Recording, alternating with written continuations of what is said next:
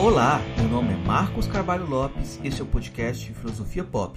Esse é o nosso episódio número 159 e recebemos Thaís Oshika para uma conversa sobre Pachucanes. Thais Oshika acaba de lançar pela editora Lavra Palavra o livro Pachucanes e a Forma Jurídica, Contribuição à Crítica da Teoria Geral do Direito. Nossa conversa foi gravada antes desse lançamento, o livro estava ainda é, em pré-venda, então essa conversa serve como uma espécie de introdução para quem quiser se aproximar do autor e quem se interessar mais é só ir atrás do livro, né? O Filosofia Pop é um podcast que aborda a filosofia como parte da cultura. A cada 15 dias, sempre às segundas-feiras, a gente vai estar aqui para continuar essa conversa com vocês. Intercalando com nossos episódios normais, de quando em quando vamos apresentar entrevistas de temáticas especiais, como é o caso da entrevista de hoje sobre filosofia do direito, que faz parte de uma série sobre esse tema. Eu queria avisar para o pessoal que acompanha o podcast que a gente deve dar uma parada agora no mês de julho e voltar logo no mês de agosto. É uma pausa, pausa rápida. Você pode encontrar mais textos e informações no site filosofiapop.com.br e acompanhar a gente nas redes sociais. A gente tem página no Facebook, perfil no, no Instagram, no Twitter e canal no YouTube. Nosso e-mail é contato@filosofiapop.com.br.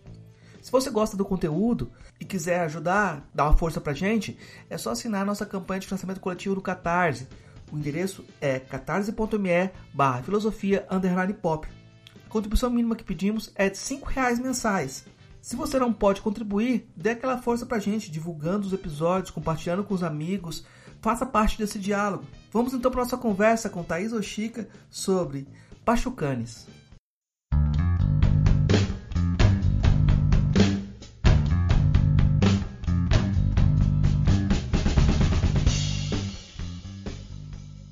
Hoje a gente conversa direto de Indaiatuba com a professora Thais Oshika.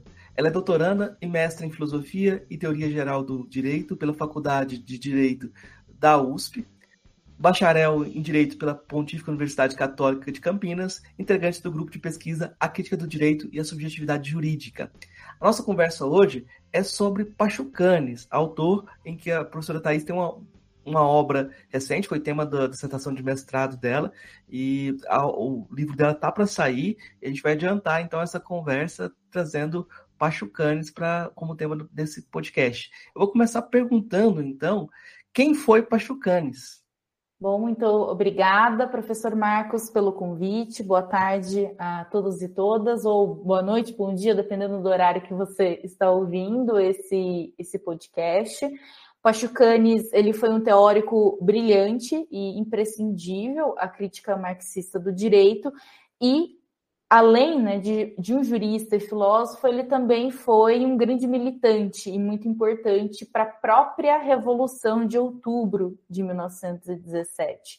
Então, eu vou, enfim, traçar um pouco, né, do, de contextualizar um pouco o pensamento jurídico russo né, e pensando que, bom, antes do século XVIII, a gente não havia um pensamento jurídico sistematizado na Rússia, e isso é muito sintomal, considerando que a própria Rússia não, ainda não havia né, relações plenamente capitalistas, e inclusive prime as primeiras sistematizações jurídicas, tal como nós conhecemos, surgem na, na própria modernidade capitalista, e após o século XVIII, no contexto russo, há uma grande influência do pensamento jurídico alemão. E aqui a gente vai ter a escola histórica alemã, a influência da pandectícia é, alemã, né? ou seja, com todo um resgate do direito romano, que vai ter aporte tanto em Savigny como em Elinek, principalmente em temas relacionados ao direito público subjetivo, que o próprio Pachucanes debate, né? O Pachucanes ele debate com esses autores, esses, toda essa tradição teórica pregressa, circunscrita dentro dos quadrantes do juspositivismo, seja esse juspositivismo mais estrito que nós conhecemos de Kelsen, como do próprio juspositivismo mais eclético, que vem ali, né, da, da escola histórica mesmo. E em 1905 nós temos aí uma grande ruptura, né? Uma grande ruptura no sentido de que há uma tentativa de revolução é, e vem como um grande vendaval, just, junto com uma série de crises que vinha, vinha, vinham sendo, sendo gestadas ali dentro da formação social russa devido às guerras russo-japonesas.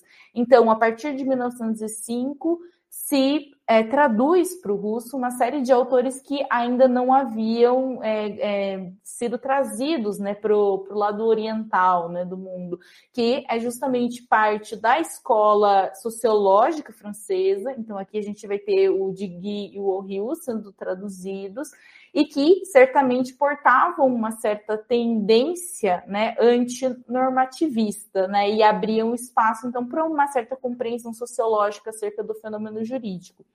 Em 1917, a gente já está é, tá dado o cenário, né? Ou seja, você tem a Revolução de Outubro, em 1917, e o cenário é uma completa ausência de uma teoria marxista sistematizada do direito. O que havia né, no então, o contexto eram obras eh, clássicas do próprio Marx, do Engels e do Lenin. Entretanto, nenhum deles se dedicou a uma análise mais sistematizada do pensamento é, jurídico como um todo e da natureza da própria filosofia do direito, e somado né, com uma necessidade de reconstruir as instituições políticas e jurídicas que se colocavam, né, se projetavam, então, como uma tarefa política imediata. Então, o que se havia de referência era justamente o pensamento jurídico burguês, uma influência muito grande da social-democracia alemã, e o que se forma em um primeiro momento é justamente toda uma reestruturação do aparato jurídico e, e, político com base nessas teorias, então, consideradas burguesas, né? não no, no, sentido de que se referem a todo um conjunto né, de pensamento que é gestado ali com, própria, com o próprio capitalismo.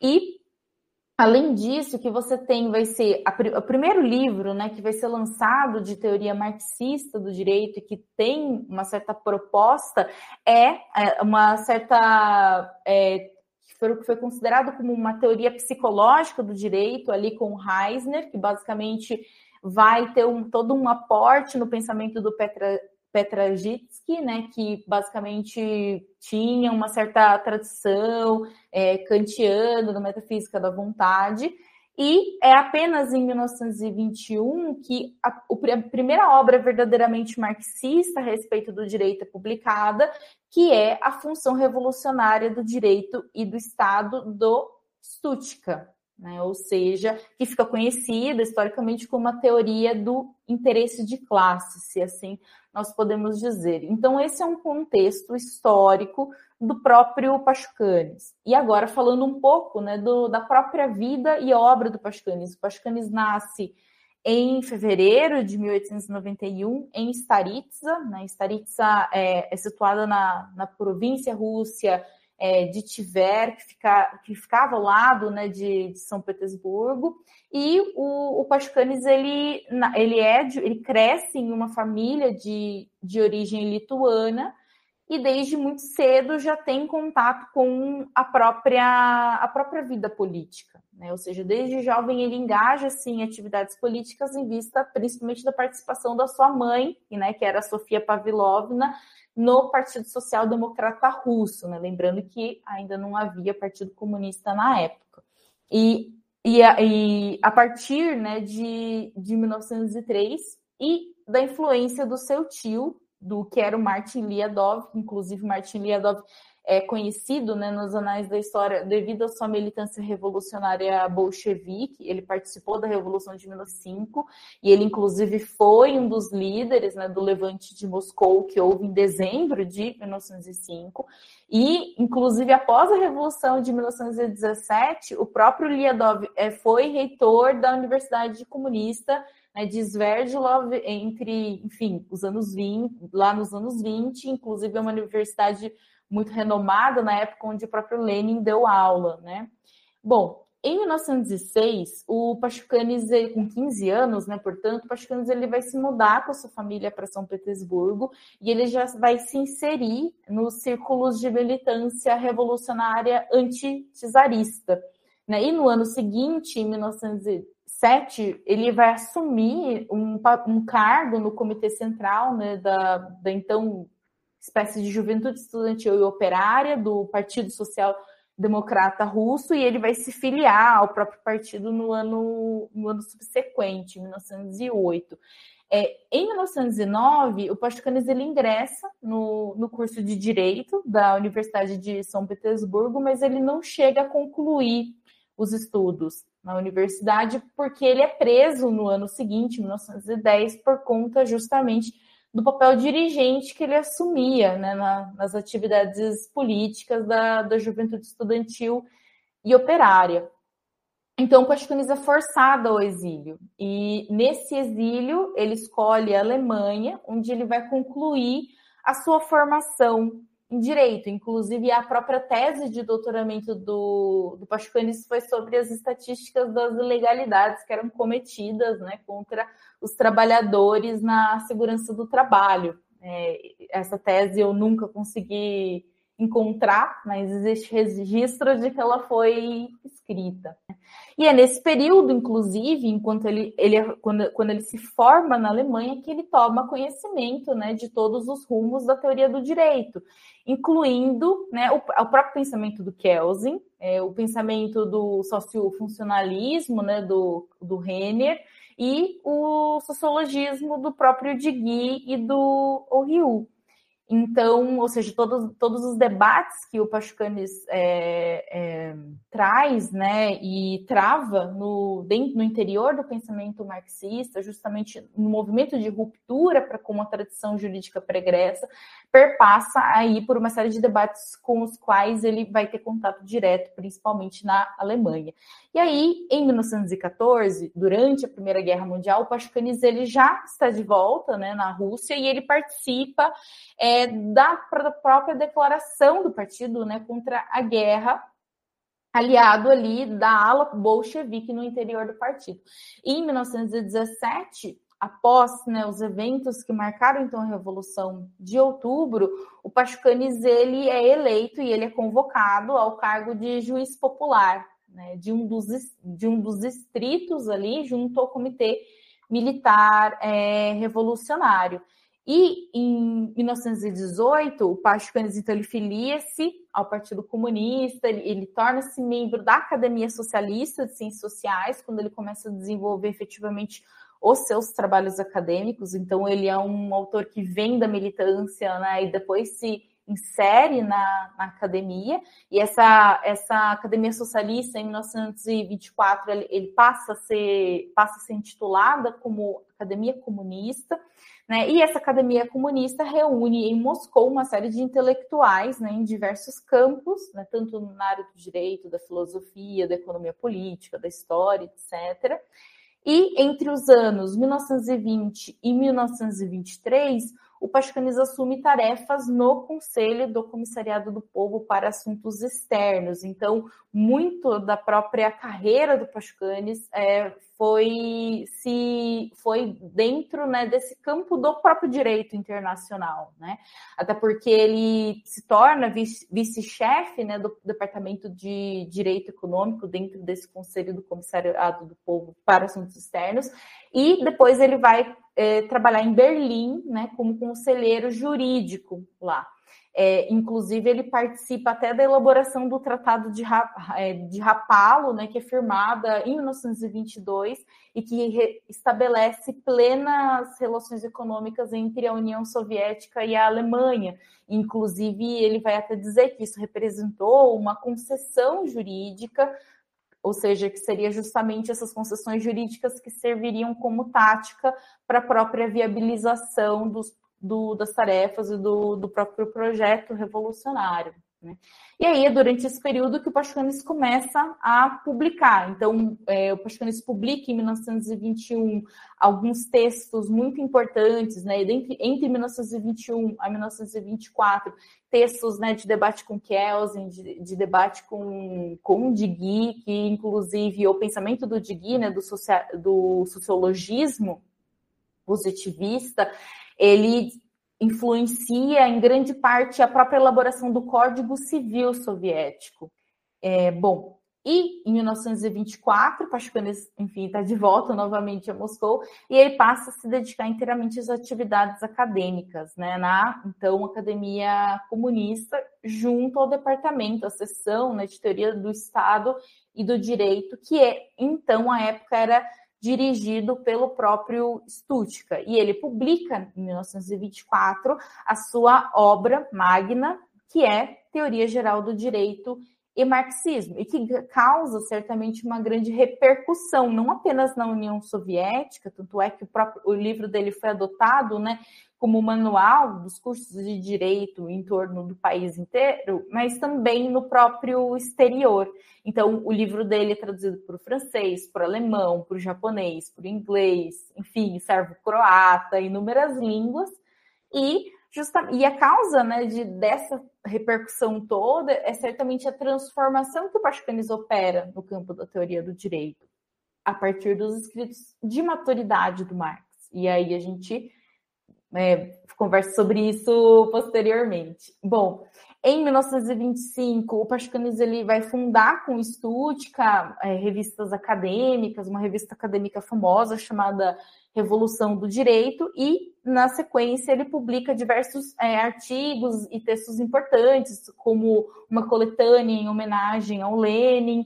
É, ele vai publicar alguns é, artigos sobre a teoria marxista do direito e a construção do socialismo. Tem também alguns artigos voltados para os próprios problemas né, da transição, como a regulação econômica e jurídica de 1929.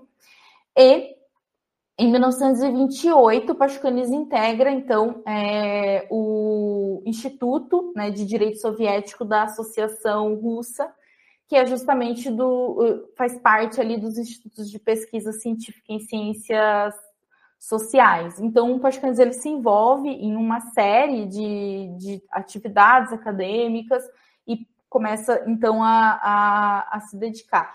No entanto, né, o que nós temos em 1929 é justamente um momento da que a gente chama de grande virada, né, que na verdade se trata de uma transformação da linha é, do partido, que na verdade só explicita contradições que já vinham sido vinham sendo gestadas ao longo né, da, da década anterior e impacta diretamente o posicionamento teórico político de Pachucanes.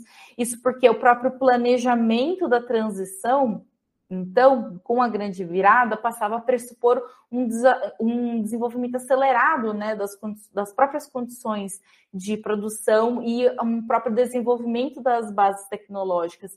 E isso necessariamente estava alinhado a um fortalecimento do Estado e a expansão da própria legalidade jurídica e não o seu desaparecimento, né? Como defende, como defendia então a teoria do Pascanes, era justamente pelo gradual desaparecimento da forma jurídica. E isso vai configurar, né, esse ponto decisivo de transformação radical do pensamento do, do que então começa a empreender uma série aí de autocríticas, com consequente, então, abandono das suas posições teóricas. Então, é possível a gente é, sustentar que existe efetivamente um, por assim dizer, corte epistemológico no pensamento do Pascanes, em que você tem efetivamente uma ruptura entre um primeiro momento, marcado, então, é, dos anos de 1921 a 1929, e um segundo momento, ou seja, a partir de 1930, 1931, a gente já não identifica ou seja, as mesma, a mesma problemática que anteriormente orientava a produção intelectual e teórica do Pachucanes. Bom, e a, a partir de, de 1929, o Pachucanes ele continua a ascender na carreira, né? Então, diferentemente do Stutka, que vai perder o prestígio no interior do partido, e inclusive acaba, enfim, acaba falecendo né, de causas naturais pouco tempo depois, em 1932, o Pachucanes ele vai assumir é, definitivamente uma posição de principal representante do pensamento jurídico soviético. E no entanto, né, então Pascanes, nesse período, ele publica certamente diversos ensaios e artigos, então ele vai publicar é, a teoria marxista do Estado do Direito, um curso sobre direito econômico soviético, que já faz, faz parte né, de, um, de um outro momento de produção teórica, certamente ali inserido em todo um contexto de pressão da própria, do próprio governo né, stalinista, e em 1936, Pascanis é nomeado né, o cargo de vice-comissário de justiça na gestão do Nikolai Krylenko. E então, no entanto, né, em 1937, em fevereiro de 1937, Pascunis é preso e ele é executado em 4 de setembro do mesmo ano, né? Inclusive executado como um inimigo do povo, como um sabotador trotskista, enfim, começa uma série de campanhas de difamação do pensamento do, do Pachucanes, principalmente por parte do Vyshensky, né, que era então uma espécie de procurador-geral né, da, da União Soviética, e ele foi responsável pelo desaparecimento e execução do Pachucanes, para uma semana depois assumir o mesmo cargo né, do Pachucanes, principalmente na posição ali na academia comunista. Né? Ou seja, ele assume o lugar do Pachucanes como diretor né, do Instituto de Construção Soviética e Direito da Academia Comunista. Então, esse é um pouco do contexto histórico do Pachucanes, né, do contexto revolucionário e da própria vida que ele teve, assim, dentro, enfim, das tarefas da revolução e da construção do, da própria União, da edificação né, da União Soviética e da própria transição socialista. E, bom, passo a palavra de volta para você, Marcos. Muito rico esse, esse contexto, eu acho que faz toda a diferença. E eu acho que faz, vai direto também uh, em diálogo com a, o próprio jeito que o Pachucanes fazia as coisas. Porque eu vou te perguntar, então, como que o direito se tornou o que ele é, né? Como o Pachucanes, de certa forma, não sei se eu, ele historiciza o direito, ele conta a história do direito para esse direito como a gente conhece hoje. Bom, muito bem, Marcos. Então, eu acredito que nesse ponto a gente já entre diretamente no cerne, né, no coração da própria proposição teórica do Pachucanes e aquilo que ele traz para o direito, que é uma completa ruptura para aquilo que já está dado, né, para aquilo que já está então consolidado na mente não apenas daqueles que fizeram do direito a sua profissão, né, ou seja, então aos juristas de formação, mas a todos os sujeitos então inseridos no, no modo de produção capitalista, mesmo porque na imediaticidade da nossa experiência, do nosso cotidiano, o, a gente lida né, com o direito através justamente da conquista de direitos, como se o direito fosse realmente uma forma natural é, a histórica, ou melhor, transhistórica, e que sempre estivesse presente em todas as etapas da humanidade é, que já que, que enfim já do pré-capitalismo como também das próprias sociedades futuras.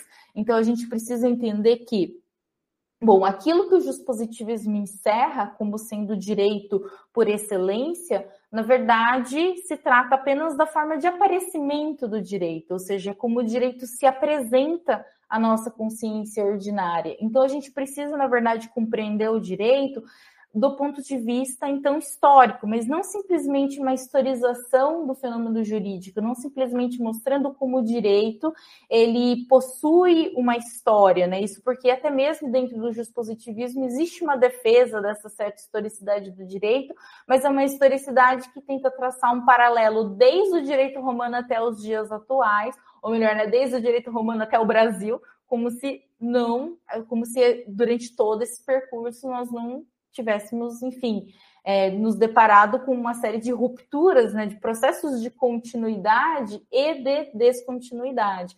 Então, o que o Pachucanes vai descobrir é que o direito, então, é uma forma social, né? E o que, que nós podemos entender por forma social? Forma social, né, são práticas que se generalizam no seio da sociedade e que passam a se reproduzir independentemente da vontade consciente dos seus sujeitos. Ou seja, então, uma forma de relação social, mas não qualquer forma de relação social. E daí, uma das grandes diferenças entre ele e o próprio Stuttgart, porque o Stuttgart também compreendia né, que o direito é um conjunto de relações sociais, mas não havia, então, uma diferenciação. O que nesse, nesse conjunto de relações sociais, para além das relações de produção em geral, então, caracterizaria o direito. E isso faz com que, inclusive, o Stuttgart acabe chegando né, é, numa certa correspondência entre o direito e o interesse da classe dominante, que seria, então, garantido por um poder organizado dessa classe, ou seja, não apenas apresenta o direito como amarrado a um, a um interesse consciente imediato da classe dominante, como então uma definição de direito amarrado né, ao de Estado, ou seja, dando uma certa centralidade ao momento normativo. E o Pachucanes, então, ele propõe uma ruptura para com essa concepção, dizendo né, que, o, que o não está errado, no entanto, seria uma falsa verdade, ou seja, é preciso dar um outro movimento para além né, da imediaticidade do, do cotidiano e do conteúdo das normas jurídicas para que a gente alcance, então, o cerne da relação social específica que caracteriza o direito. E qual é essa relação? Bom, o Pachucanes ele tem uma relação, é, na verdade, ele se propõe a uma leitura das obras de maturidade do Marx, inclusive muito daquilo que o Pachucanes vai apresentar em termos né, iniciais né, de método, né, o método da construção do concreto nas ciências abstratas, que é um outro modo da gente falar do próprio materialismo dialético, né? É, que então é, existe uma série de relações que a gente pode estabelecer entre o pensamento do Pachucanes e a própria leitura do Marx acerca não das categorias econômicas, né, ou então das categorias da economia política, ou dessa região da economia política, mas como que a economia política ela representa a compreensão do modo de produção capitalista como um todo, portanto, como uma totalidade. E o direito certamente está inserido nessa totalidade. E aí, nesse ponto, inclusive, a gente já é, consegue proceder a um afastamento né, do próprio procedimento analítico que nós analisamos, que nós é, identificamos no pensamento jurídico tradicional, que nos é apresentado nos cursos de direito como a única ciência possível acerca do fenômeno jurídico. Ou seja, não é recortando o direito e analisando ele como um campo separado das demais esferas da vida social que vai nos revelar como o direito se constitui, até porque você desnaturaliza. A partir do momento que você tira, então, o direito do conjunto de relações sociais que o determinam, você desnaturaliza a própria compreensão do fenômeno jurídico que beira, né, ali na ruptura, fica no limiar em relação ao próprio idealismo de compreensão, né, acerca do, do fenômeno jurídico.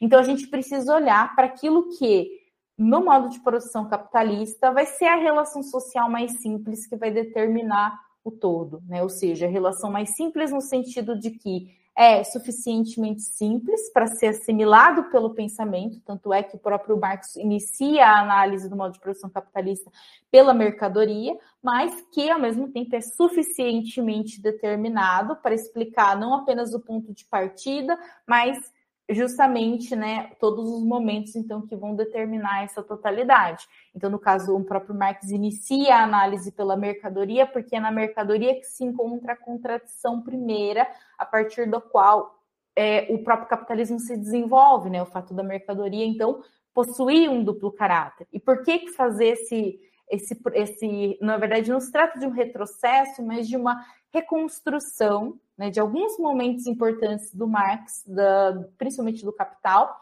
para que a gente possa, então, fazer essa ponte com o direito, até porque o desenvolvimento da, da compreensão daquilo que a gente pode chamar de forma jurídica, ele necessariamente perpassa, né, ou melhor, é derivado da própria compreensão acerca da, das especificidades da própria mercadoria. Então, quando nós olhamos né, para a mercadoria, o que, que o Marx nos apresenta? Bom, a mercadoria é ao mesmo tempo um valor de uso e um valor de troca. Ou seja, um valor de uso no sentido de que a mercadoria é um corpo que tem uma utilidade que satisfaz as necessidades, né, tanto do corpo como do espírito, ou seja, no sentido de que o próprio capitalismo cria as necessidades né, de, de uso, e ao mesmo tempo é um valor de troca, um valor de troca que possui uma determinidade quantitativa. Mas o valor de troca, na verdade, as mercadorias elas possuem valores de troca e elas só adquirem um, uma fixidez né, no momento, então, em que a gente identifica aquilo que é de comum entre todos esses valores de troca. Lembrando que aquilo que é de comum não é o idêntico, mas justamente aquilo que vai unificar as diferenças né, em uma forma comum, que no caso é a forma do valor. Então, nós temos um movimento né, no capitalismo no qual a gente tem uma separação entre os produtores diretos dos seus meios de produção e no qual a, toda a produção social ela é privada. Ou seja, em um contexto histórico no qual né, toda produção é privada, a única forma dessa produção se encontrar, ou seja, desses sujeitos da produção se encontrarem, é justamente a partir desse momento da troca. E é nesse ato da troca que a gente vai ter aquilo que o Marx vai apontar no fetismo, no capítulo do fetismo da mercadoria, ou seja, esse processo de inversão real por meio do qual né, existem determinações abstratas que suplantam as determinações concretas, no qual né, uma universalidade abstrata substitui uma universalidade concreta de coisas e de pessoas, né, no sentido de que, então, duas coisas concretamente é, distintas elas são abstraídas no processo da troca para que você alcance, então, uma substância social comum, que seria o próprio trabalho abstrato. E por que fazer todo esse movimento? Porque é justamente aqui que a gente encontra o, o fundamento do, do próprio fenômeno jurídico. O Pachucanes ele vai dizer em certa passagem do livro dele que o fetichismo da mercadoria se completa com o fetichismo jurídico. Então a gente vai ter um processo, um processo de ida, por assim dizer, um processo de volta. Um processo de ida no sentido de que a gente vai ter um, movimento de materialização das relações de produção, isso que, em outras traduções do marxismo, a gente poderia chamar de reificação né? objetivação, portanto, das relações sociais nas mercadorias. E essas coisas, né, uma vez dotadas de propriedade social, elas passam a se comportar e elas passam a ter uma existência como se elas fossem externas a nós e não produto das nossas próprias relações sociais. E qual que é o movimento de volta? Essas coisas, né, uma vez que elas têm essa propriedade social, elas precisam ir até o mercado e se trocar, só que elas não vão sozinhas ao mercado e trocam-se umas pelas outras. Ainda assim são os sujeitos que agem. Então a gente vai ter um movimento de fetichismo jurídico, né? um processo no qual a propriedade social das coisas então é transferida aos sujeitos. Né, que passam a se portar e a se comportar como os próprios valores de troca subjetivados. Ou seja, e aqui que se dá então o surgimento da categoria do sujeito de direito. Ou seja, o sujeito é igual na medida em que são sujeitos que refletem subjetivamente o próprio valor de troca dessas mercadorias, né? na troca o sujeito então se realiza na sua equivalência, porque as mercadorias elas devem ser iguais para serem trocadas. Ao mesmo tempo, o sujeito de direito é também livre, ou seja, a dominação, né, ela é mediada pela mercadoria na forma da igualdade jurídica abstrata, ou seja, um só pode se apropriar da coisa do outro, da propriedade privada do outro por meio de um elemento da vontade, ou seja, e que se materializa na própria propriedade. É tanto é que nós temos uma diferença entre a forma de apropriação é, pré-capitalista e a propriedade privada capitalista, ou seja, a propriedade privada ela surge como um atributo do sujeito, um momento então de materialização desses atributos. E aí nós temos então a grande fórmula trinitária da liberdade, da igualdade e da propriedade privada. E isso nos faz repensar o próprio modo como então a, a própria questão do sujeito de direito nos é apresentado nos próprios cursos de direito e na compreensão que nós temos nos quadrantes do positivismo. Então, é muito comum a gente utilizar o exemplo do direito romano como uma verdadeira origem histórica do direito e apresentar alguns estatutos da persona jurídica como sendo o fundamento. No entanto, na verdade, é apenas por meio da formação social presente, atual, que nós conseguimos olhar para o passado e identificar certas formas que nós consideramos embrionárias. No entanto, se trata de um olhar com as lentes do presente para o passado. Não se trata efetivamente do modo como essas relações se estruturavam é, então. Então, quando a gente olha, por exemplo, o Estatuto da Persona Jurídica, os sujeitos na, né, no Império Romano eram qualificados, né? ou seja, não eram sujeitos abstratos, de direito como nós, enfim, vivenciamos na, na modernidade capitalista. Bom, então esses são alguns pontos né, relacionados ao caráter histórico do direito, e é um caráter histórico que é apresentado já considerando o capitalismo plenamente desenvolvido, né? Ou seja, nada falei acerca então do processo de desenvolvimento histórico, né, de momentos de um determinado processo temporal, e sim partindo já da decomposição desse objeto que é o modo de produção capitalista tomado enquanto uma totalidade. Nossa, é muita coisa. Você já respondeu muitas das perguntas assim nessa dessa construção do pensamento do, do Pachucanes. Mas uh, eu vou te perguntar então uh, sobre um dos debates para a gente poder recontextualizar com outros juristas, né? Para a gente pensar no debate que ele tinha com Kelsen. E eu acho que é inevitável quando você fala do Kelsen, você também é, problematizar a posição dele em relação ao Carl Schmitt, porque eu acho que aí a gente está perguntando sobre qual a origem do direito, é a norma, o que, que é o, o, a, a origem do direito, né?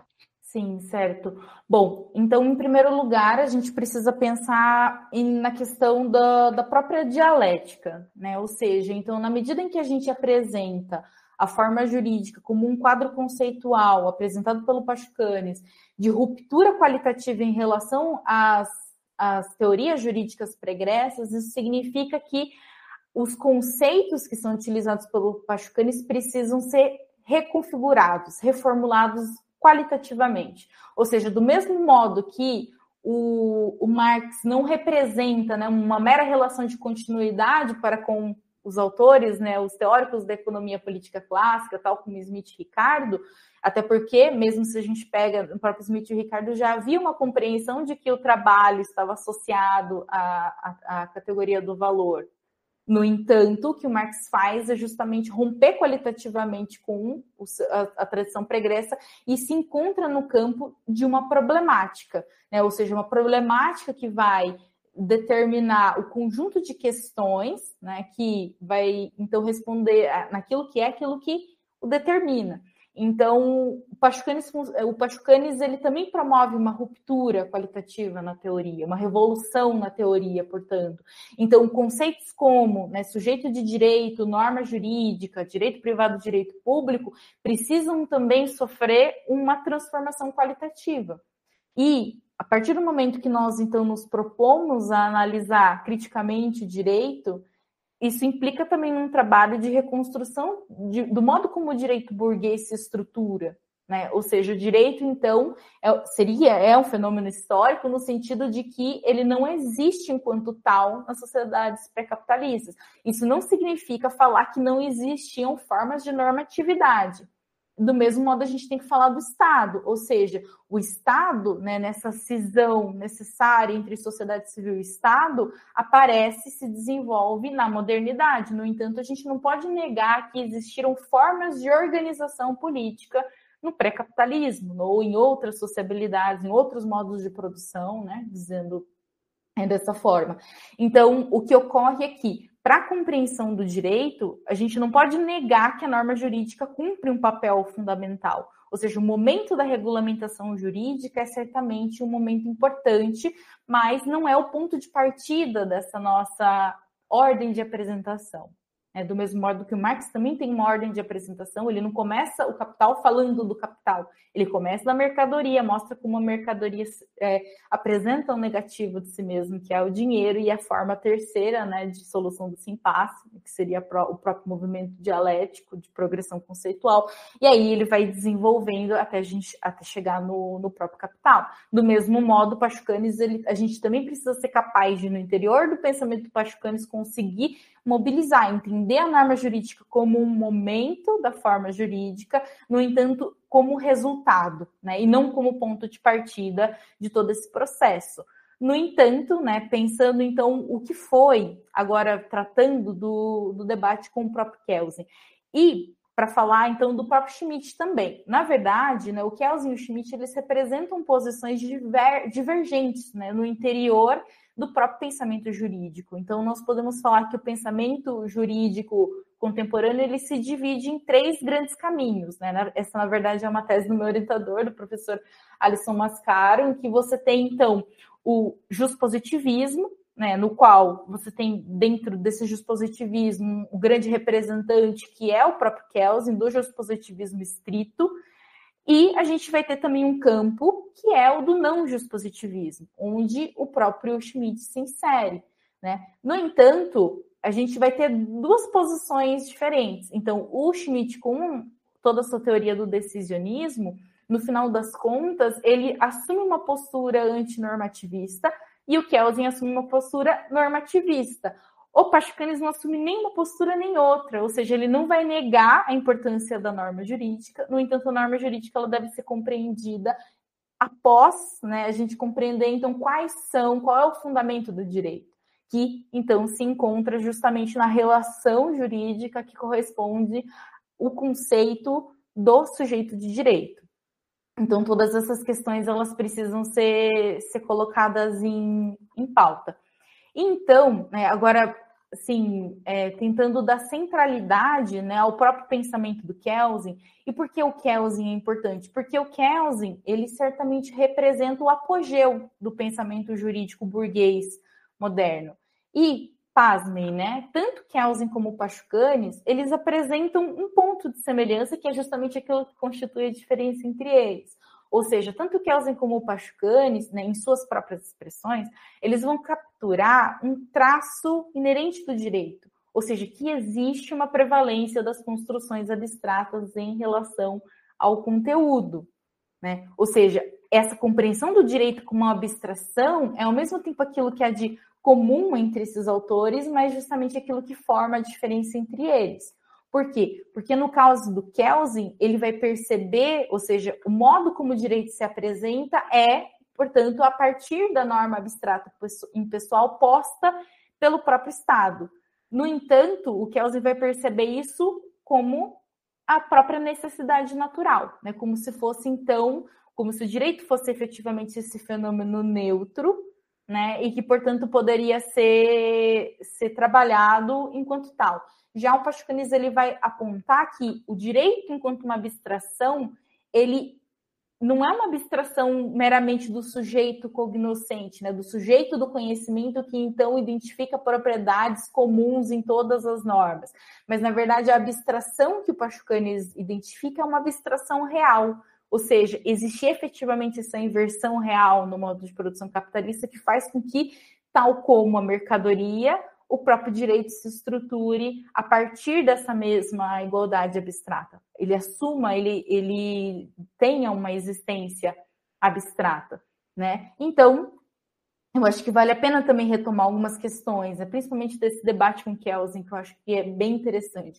Porque, no final das contas, a finalidade do Kelsen na teoria pura do direito e eu cito a teoria pura do direito porque o Kelsen, na verdade, desenvolve a teoria pura do direito desde o início do século passado, né? apesar da versão definitiva ter sido publicada ali em 1960. E basicamente o que ele queria era apresentar né, uma ciência jurídica à altura de uma genuína ciência do espírito, ou seja, que ele conseguisse efetivamente depurar ali todos os elementos estranhos, né, e apresentassem uma compreensão neutra e objetiva do fenômeno jurídico, que seria purificada de toda a ideologia política, ideologia política no sentido vulgar, né, não no sentido marxista, assim, é, e, é, de, e de todos os elementos da própria ciência natural, ou seja, uma teoria jurídica, então, livrada aí de, de toda a metafísica e que tudo isso fosse organizado a partir de um princípio metodológico fundamental que pressupõe então a existência de um poder político que coloca a norma, tanto é que, ou seja, que põe, né, que positiva a norma. Ou seja, então o Kelsen ele tenta desenvolver uma teoria, uma ciência jurídica que fosse ao mesmo tempo universal, autônoma e necessária a partir de uma ordem escalonada, né, no qual a norma superior, ele, ela, enfim, você tem ali norma superior que determina a norma inferior até a gente chegar então na tal da norma fundamental.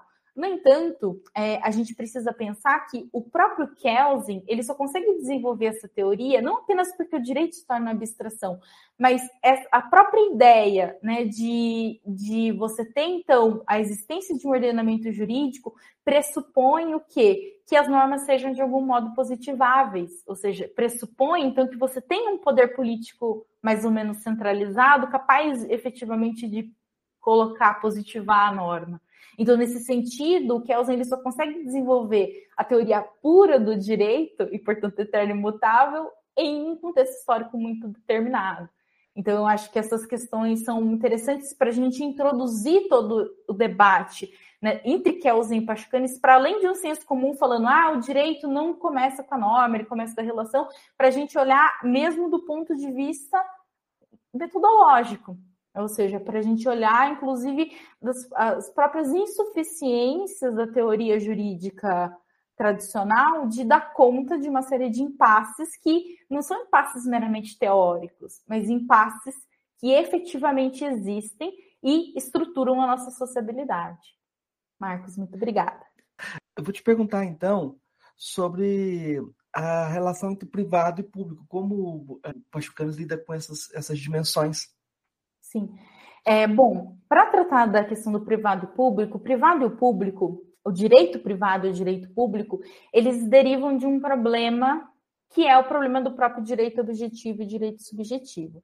Né? E, na verdade, se tratam né, de temas que são considerados dentro da teoria jurídica tradicional como as grandes dicotomias do direito, ou seja, lá na teoria geral do direito, na disciplina de teoria geral do direito, e a gente já precisa problematizar o próprio nome dessa disciplina, ou seja, que não é possível falar em teoria geral, portanto, né, apenas de teoria do, do direito é, da modernidade capitalista, né? E então a gente precisa pensar em como que essas contradições elas são apresentadas como as grandes dicotomias do direito, ou seja, tanto a relação entre o direito objetivo e direito subjetivo, como a relação entre direito público e direito privado.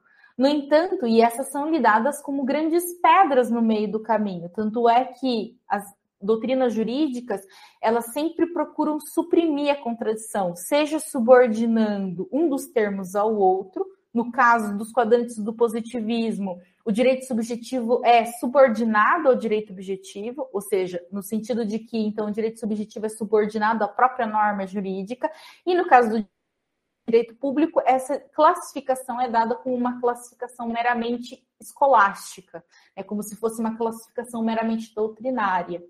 No entanto, né, apesar das tentativas de superação, certamente essas grandes dicotomias continuam sendo uma das grandes pedras no meio do caminho de toda teoria jurídica.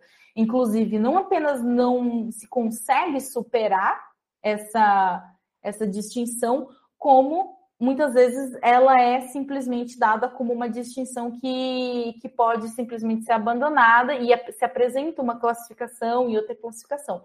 Mas a existência de diversas classificações demonstram justamente a insuficiência e a dificuldade de conceituar e de entender que né, essas, esse duplo caráter do direito, ele na verdade parte da cisão existente entre sociedade civil e Estado ou seja, ao fato de que você tem efetivamente uma separação, que inclusive constitui a própria relação da modernidade do capitalismo como um todo, entre o interesse econômico egoísta e a vontade política, né? ou seja, esse, o próprio interesse público. Então, na verdade, o que o Pascanes demonstra é que, bom, no caso do direito privado e do direito público, que você tem uma relação de órbita entre esses dois termos, né? no sentido de que o direito público ele sempre é, apresenta uma dificuldade de que empiricamente é impossível a gente separar os interesses econômicos egoístas dos interesses gerais do todo político. Ou seja, né, é no, no entanto, é no direito privado que a gente vai encontrar a existência do direito na sua mais per, na, numa relação de maior proximidade, correspondência à sua abstração. Não é à toa né, que, apesar da gente determinar e dizer que a Constituição Federal, que seria então uma norma de direito público, é então a norma mais alta do nosso ordenamento jurídico, nossa Constituição Federal mudou muito ao longo dos últimos anos.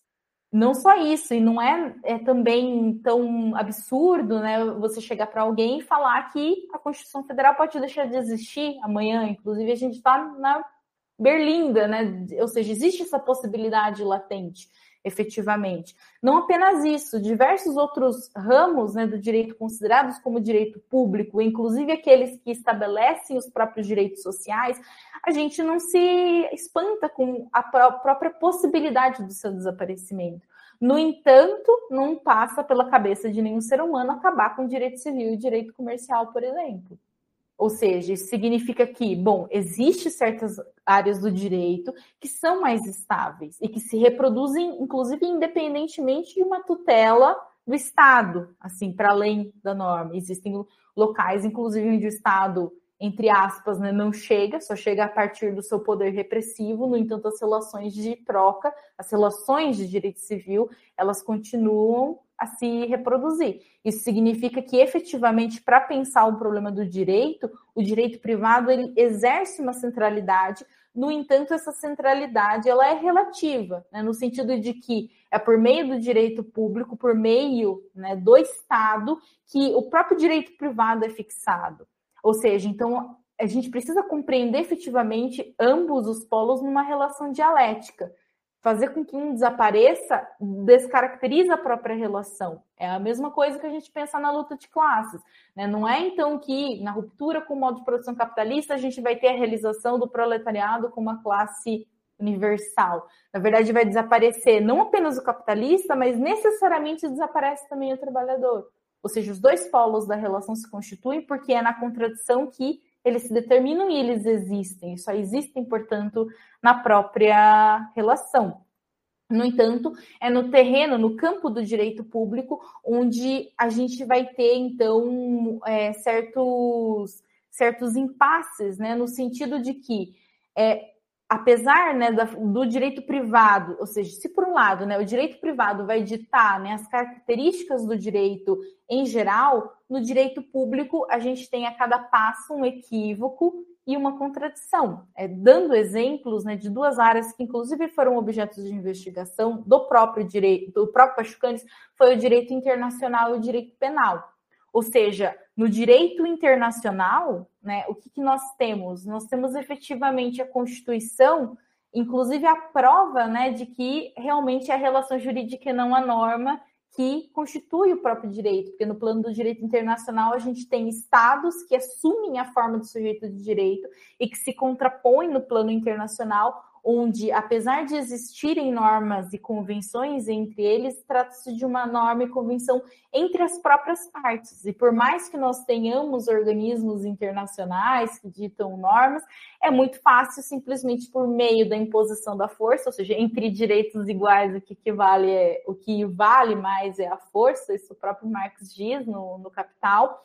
A gente tem uma série de quebras, né, uma série de rupturas em relação a contratos que são estabelecidos no plano plano internacional por mera liberalidade de uma das partes. Ou seja, a única forma de garantir né, a reprodução do próprio direito no campo internacional não é a existência de um terceiro, né, portanto, de um poder político que se impõe sobre as partes, mas a coerção é a própria coerção econômica, que é a principal coesão, a forma de coesão social da nossa, da nossa sociabilidade. E no direito penal também. O direito penal, né, como uma esfera do direito público, ele, na verdade, se revela como um grande terror de classe organizado e que, em diversos momentos, beiram a própria ruptura para com a própria forma jurídica. Entretanto, mesmo as atrocidades que são cometidas no campo do direito penal são cometidas em nome da própria legalidade. E, inclusive, né, o fato do capitalismo tornar todos nós potencialmente sujeitos de direito, ele, ele não nos torna necessariamente proprietários, que é a única condição de exercício dessa liberdade no interior desse sistema.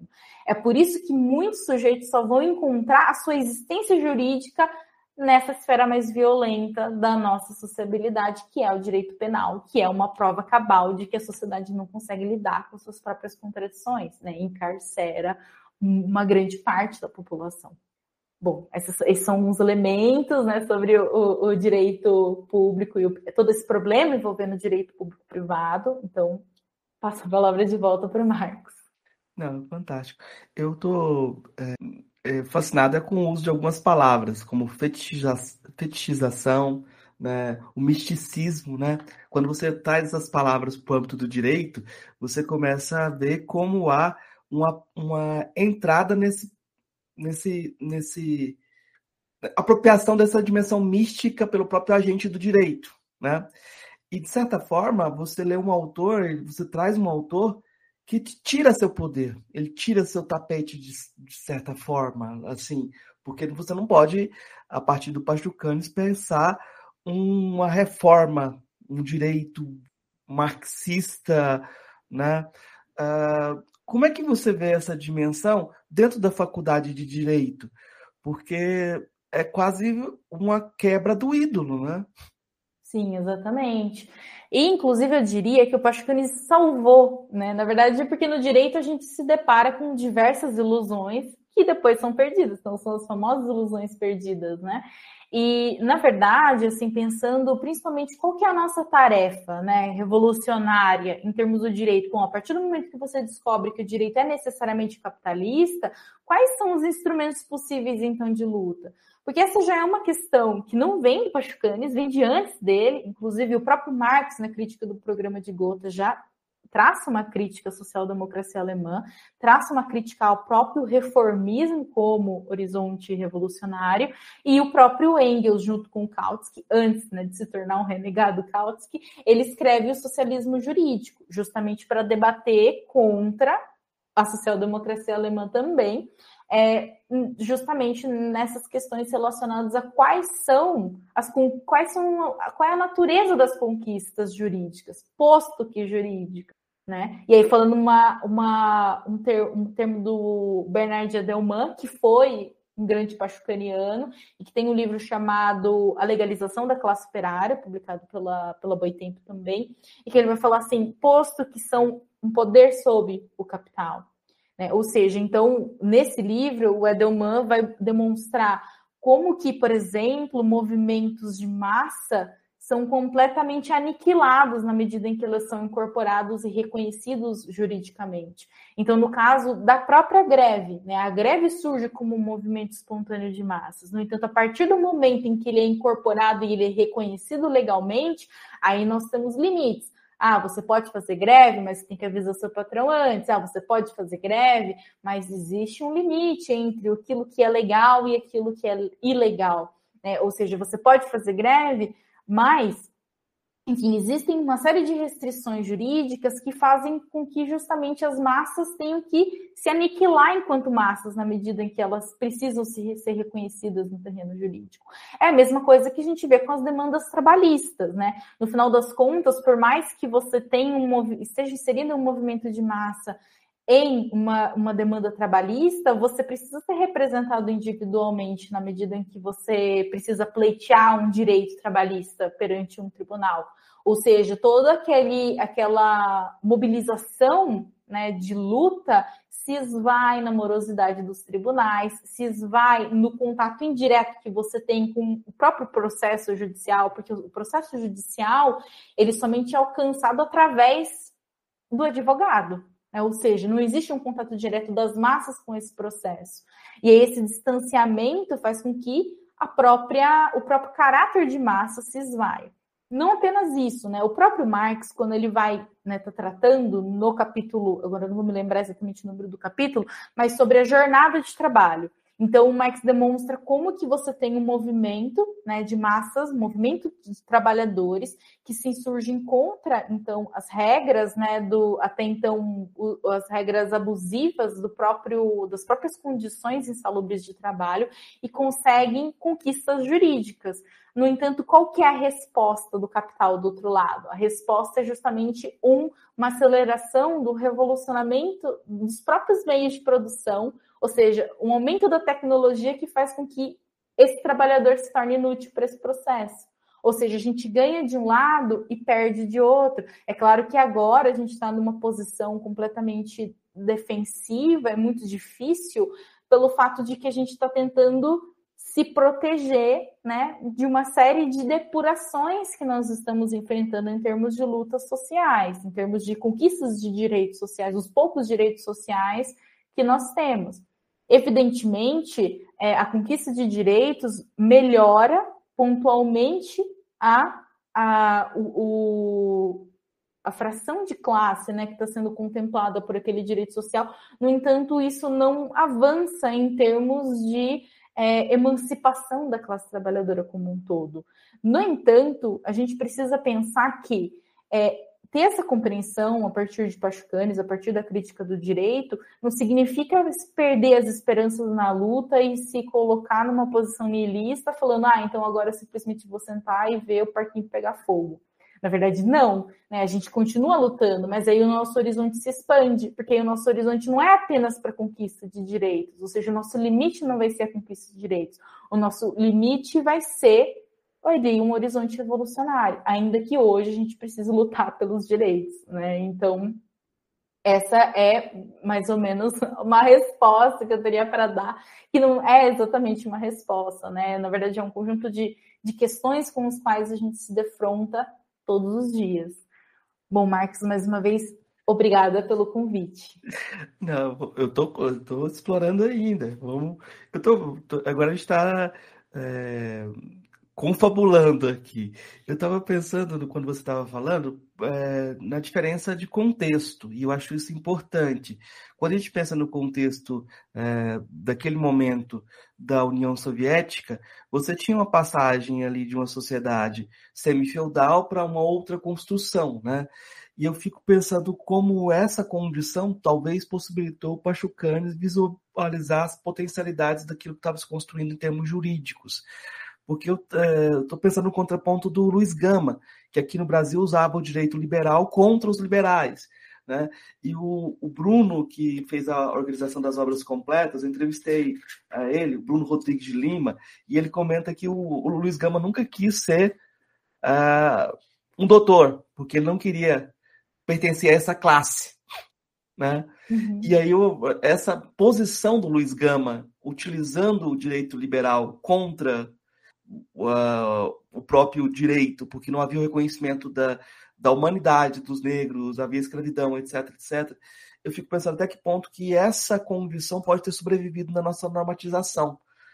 Até que ponto que essas, essa contradição pode ser recontextualizada né, e, e, e sobrevive outras possibilidades de enfrentamento. Isso. Bom, é, é, muito interessante né, essa questão, porque aquilo que nós é, entendemos como contradições no interior do próprio direito são, na verdade, contradições e formas de luta que nós conseguimos impor certas vontades de grupos né, ou de indivíduos é, em desfavor de uma determinada fração de classe, mas não se trata, ao fim e ao cabo, de uma ruptura para com o próprio capitalismo, porque no caso, então, se tratava do reconhecimento né, da própria qualidade de sujeito de direito para a população negra ou seja, é justamente para que eles se inserissem no, no, sistema. Então, assim, de modo geral, a gente pode tratar isso hoje em termos de defesa da função social da propriedade, né? E esse é um ponto que o já debatia na época dele. Ou seja, a função social da propriedade não é uma ruptura para com a propriedade privada, e sim a distribuição da propriedade, ou seja, a tornar sujeito de direito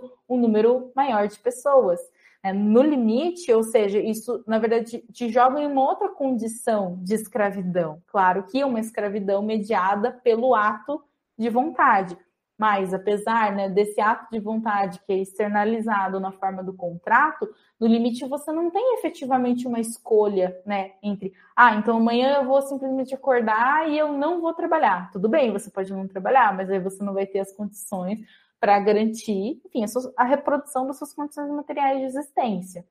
Ou seja, então existem limites para aquilo que dentro do campo do, direito nós conseguimos conquistar. Certamente, devido à própria forma de estruturação do próprio campo político, né, no qual você tem uma autonomia relativa entre o Estado e a economia, o campo do econômico e o campo do Estado, efetivamente você tem a possibilidade de ter certas frações das próprias classes populares dentro do próprio aparelho estatal. E isso certamente coloca contradições, mas do mesmo modo existem contradições dentro da própria classe capitalista, né? Ou seja, as classes elas não são blocos homogêneos onde você tem posições muito bem marcadas ou mesmo posições conscientes a respeito da própria daquilo que a gente poderia entender como consciência de classe. Enfim, e hoje, né, para a atualidade, a gente teria até problemas em pensar como é que a gente trata as próprias representações da classe trabalhadora acerca da sua própria condição, na medida em que hoje muitos se reconhecem como empresários de si mesmo, né, e que, portanto, se distanciam da própria classe trabalhadora. Então, enfim, são realmente impasses e dificuldades que se desdobram né, no, no estágio do capitalismo no qual nós nos encontramos. Né? Certamente, portugueses eles se encontravam no estágio do capitalismo no qual você ainda não tinha vislumbrado as possibilidades do próprio Estado em fazer a gestão das suas crises, né? como você teve ali no contexto pós-guerra, né? o próprio surgimento, a possibilidade de surgimento de um Estado de bem-estar social que hoje já não existe mais, né? que hoje já foi completamente depurado no próprio processo histórico. No entanto, e pensar também, né, que muitas das rupturas revolucionárias que você que a gente pode ter no passado ocorreram em formações sociais que não eram plenamente capitalistas, que possuíam então um maior acúmulo de contradições, o elo mais fraco da cadeia imperialista, portanto, né? Ou seja, o elo mais fraco da cadeia imperialista não é aquele país que está mais atrasado economicamente, mas é aquele que no seu interior reúne o maior número de contradições. Né? E na medida em que você tem crises estruturais tais né, dentro das formações sociais, aí o nosso o campo né, da contingência histórica é certamente aberto. Nós sabemos como a história começou, nós sabemos qual é a tendência da sua reprodução, mas nós não sabemos como essa história termina. Porque, enfim, nunca ninguém ia imaginar, ao menos no contexto né, de então, que a Alemanha ia, então, desdobrar para o nazismo. Mas aconteceu. E também o próprio, o próprio movimento da Revolução Russa, né, no contexto revolucionário. Né? Ou seja, a história estava em aberto, não havia, então, então, certamente a história está acontecendo, né? E a gente não sabe realmente como que essa história termina não posso deixar de perguntar, então, como o Pachucanes reagiu ou lidou com o fascismo ou com a Alemanha de Hitler, porque ele escreveu sobre isso, debateu, como foi a posição dele?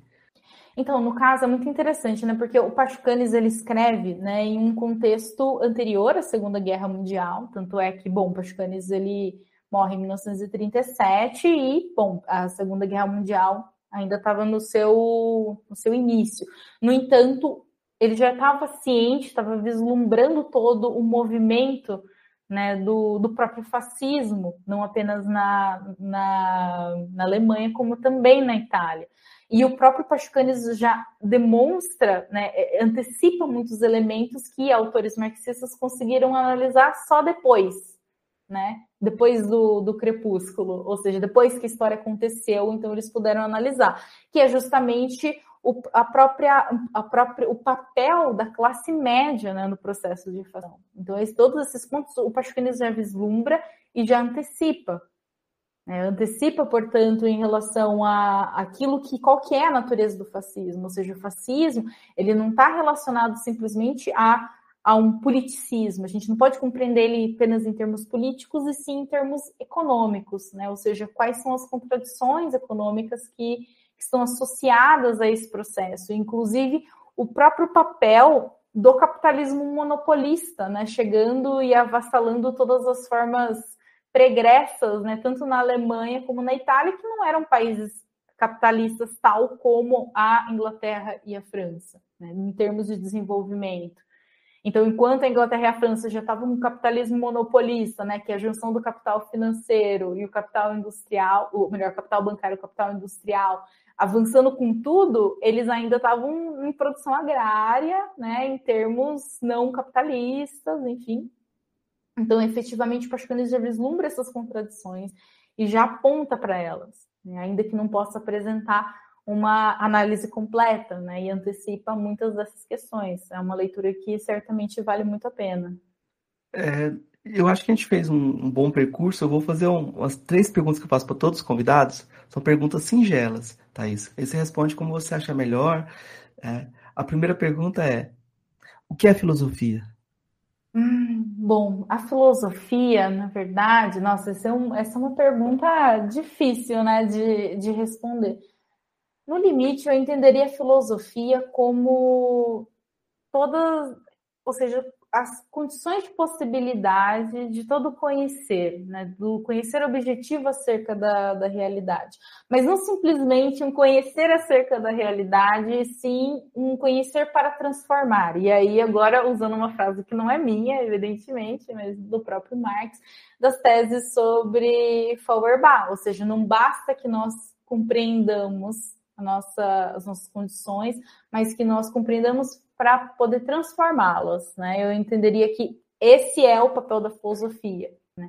não apenas é, conhecer, né? ou seja, elaborar uma teoria sobre o saber teórico, mas também né, essa tarefa da, de utilizar, portanto, essa compreensão né, que a razão nos lega para efetivamente promover uma transformação social.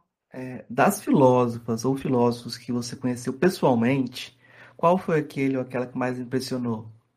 Bom, é, eu diria que agora puxando um pouco de. É, falando do meu campo né, teórico de investigação, eu diria que o meu orientador, o professor Alisson Mascaro, não apenas pelo importantíssimo papel né, de servir como um ponto de resistência intelectual né, nesses quadrantes da filosofia que eu, que eu apontei, ou seja, não apenas conhecer, mas também transformar é o próprio Alisson Mascaro, né, que é uma pessoa que eu admiro muito e que me impacta muito, justamente pela aproximação e por fazer questão de, de dialogar e de unificar não apenas né, o, os teóricos do campo do direito, os juristas da informação, mas também que fala para as próprias massas. Eu tenho uma pergunta depois, mas eu vou fazer a pergunta depois, depois que veio a pergunta necessária agora. Porque o campo de, de filosofia é muito masculino. O campo de filosofia do direito é mais ainda. Exatamente. E aí, se eu fosse perguntar para você, você teve contato algum, com alguma filósofa do direito que você também tenha tido impacto, ou, ou, também, ou isso não acontece também?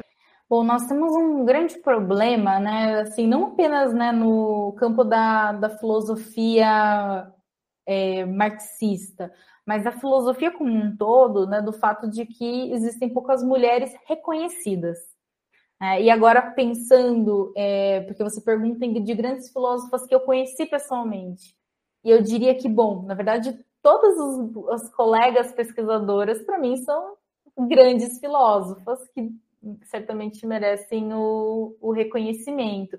E eu também, enquanto mulher, tento me colocar né, em posições que historicamente são compostas, né, como, é, são estruturadas como um campo estritamente masculino. E existe efetivamente uma grande resistência né, na presença de mulheres dentro desses.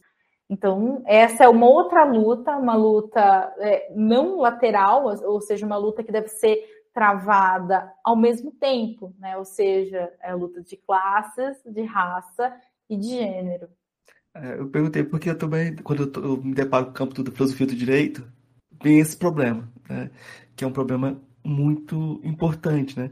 Mas eu vou te perguntar, de todas as filósofas ou filósofos que você é, já leu, qual que é, te impactou mais? Qual o seu filósofo ou filósofo favorito? Bom, favorito? Ah, eu diria que o, o próprio Marx. O próprio Marx, e reconhecendo Marx como alguém do campo da filosofia, né? Que esse é um debate também extenso, principalmente o que ele representa em termos de ciência, né? Em termos de compreensão científica acerca do nosso tempo. Então, eu diria certamente que é o próprio Marx. Apesar de que agora, no doutorado, eu estou estudando um pouco do Hegel, um pouco não, bastante do Hegel e conflitos internos, mas ainda me reconheço enquanto marxista. O Marx se, conhece, se reconhece enquanto hegeliano. Eu tô brincando, é porque a gente vai sempre puxando os fios, né? E acaba caindo no Hegel, ele é um maldito. É, é verdade. Todos os caminhos acabam, de certo é. modo, é, ele foi o último dos filósofos sistemáticos, não tem como a gente fugir muito, né? É, eu vou te pedir então, Thaís, indicações para os nossos ouvintes, para nossos ouvintes, que você gostaria de indicar é, de leitura, de música, de filme, que você acha interessante de Bom, muito bem. Então eu vou indicar algum, algumas obras, né? Não apenas a obra Teoria Geral do Direito e Marxismo, que é do próprio Pachucanes, mas eu vou indicar também o meu próprio livro, que está no Frelo. Na verdade, já está disponível para pré-venda na editora Lavra Palavra. Então, é Pachucanes e a Forma Jurídica, contribuição à crítica da teoria geral do direito. Além disso, eu gostaria de indicar o livro do professor Alisson Mascaro, Estado e Forma Política, que, apesar, dialoga com Pachucanes, mas tem como objeto de investigação o próprio é, Estado. E também é, eu gostaria de ressaltar a importância de uma obra né, do pensamento brasileiro de um professor da, da Unicamp, que, enfim, já se aposentou, mas é o Márcio Pilharinho Naves, que tem um livro importantíssimo chamado Marxismo e Direito, um estudo sobre Pachucanes, que certamente é um trabalho pioneiro em termos de dos pensamentos do, da, da, tradição pachucaniana no Brasil, né? Ele que trouxe efetivamente Canes para o Brasil, então é muito importante ressaltar a obra dele. E de autores né, é, internacionais que falam sobre, que tem obras sobre Pachucanes, eu indico do próprio Bernard Edelman, que é um livro chamado Direito Captado pela Fotografia. E nesse ponto nós somos muito felizes, né, em termos de leitura, é, leituras é, sofisticadas a respeito do Pachucanes, porque os melhores livros de comentários do Pachucanes são brasileiros. Então, eu deixo a minha, minha indicação e louvor para o pensamento jurídico marxista no, no Brasil. Assim. Eu, eu já ia indicar o seu livro também, que estava no, no, no prelo lá em pré-venda. Eu já estou lá comprando é, o exemplar, mas a gente falou do, do, do, do Pachucanes, da Teoria do Direito, e aí tem que ressaltar que esse livro, nessa edição da Boitempo, tem prefácios do Antônio Negri, tem pós-fácios muito interessantes que complementam, tem todo um trabalho de editoração do, do professor Mascaro, né? E tem o, o livro Fascismo também, que a gente não citou. Eu vou dar mais uma bola para o professor Mascaro e citar a filosofia do direito dele, porque a gente falou de toda a dialética da compreensão do direito e esse, esse livro traz essa exposição. E eu acho que é, a gente tem que ressaltar a, a, construção de um espaço público de debate sobre a filosofia do direito marxista e crítica no Brasil, que está sendo feito também. A presença de intelectuais públicos que estão dentro desse debate uh, e dessa, dessa, dessa tradição que você se referiu, né? Uh, eu acho que é um, uma, uma coisa muito importante que cada vez mais está se normalizando, né? Isso é muito bom. É, professora Thais, muito obrigado pela, pelo diálogo. E eu queria então deixar o espaço aberto para você dar seu recado final. Assim, não o recado final, final, final. O recado final dessa conversa. Uhum. Porque você se nega, não, não, Imagina. Obrigada, de, Marcos. Deixar suas considerações, divulgar o que você quiser divulgar também, se tem alguma coisa. É isso.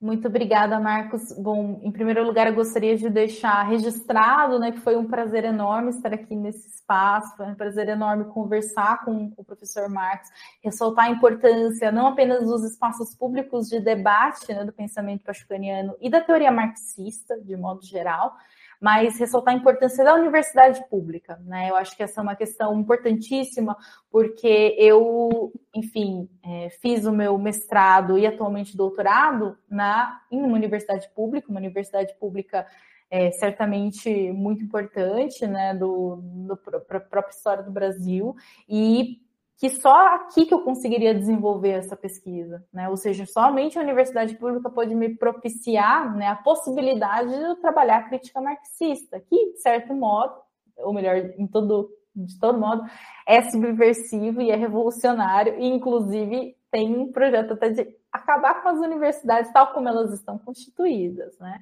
É, bom, então, ressaltando aqui a importância da universidade pública e é, deixar mais uma vez meus agradecimentos e fazer uma última propaganda do meu livro. Então, pessoal, lá na editora Lavra Palavra, é, o livro está em pré-venda. Início de junho vou começar uma série de, de palestras né, e de lançamentos presenciais também. Mas então fiquem à vontade. É, o título do livro é Pachucanize a Forma Jurídica, Contribuição à Crítica da Teoria Geral do Direito, que foi um livro é, revisado, né? Eu defendi o meu mestrado no ano passado, faz mais de um ano, então eu passei o último ano efetivamente revisando o trabalho, então está muito bom. Obrigada, Marcos. Obrigado você, Thaís. Foi ótimo. Ei, gostou do nosso episódio? Apoia a gente lá no Catarse, é só 5 reais por mês, o preço de um cafezinho. Ajuda a gente a continuar divulgando a filosofia no Brasil. catarse.me barra filosofia underline pop.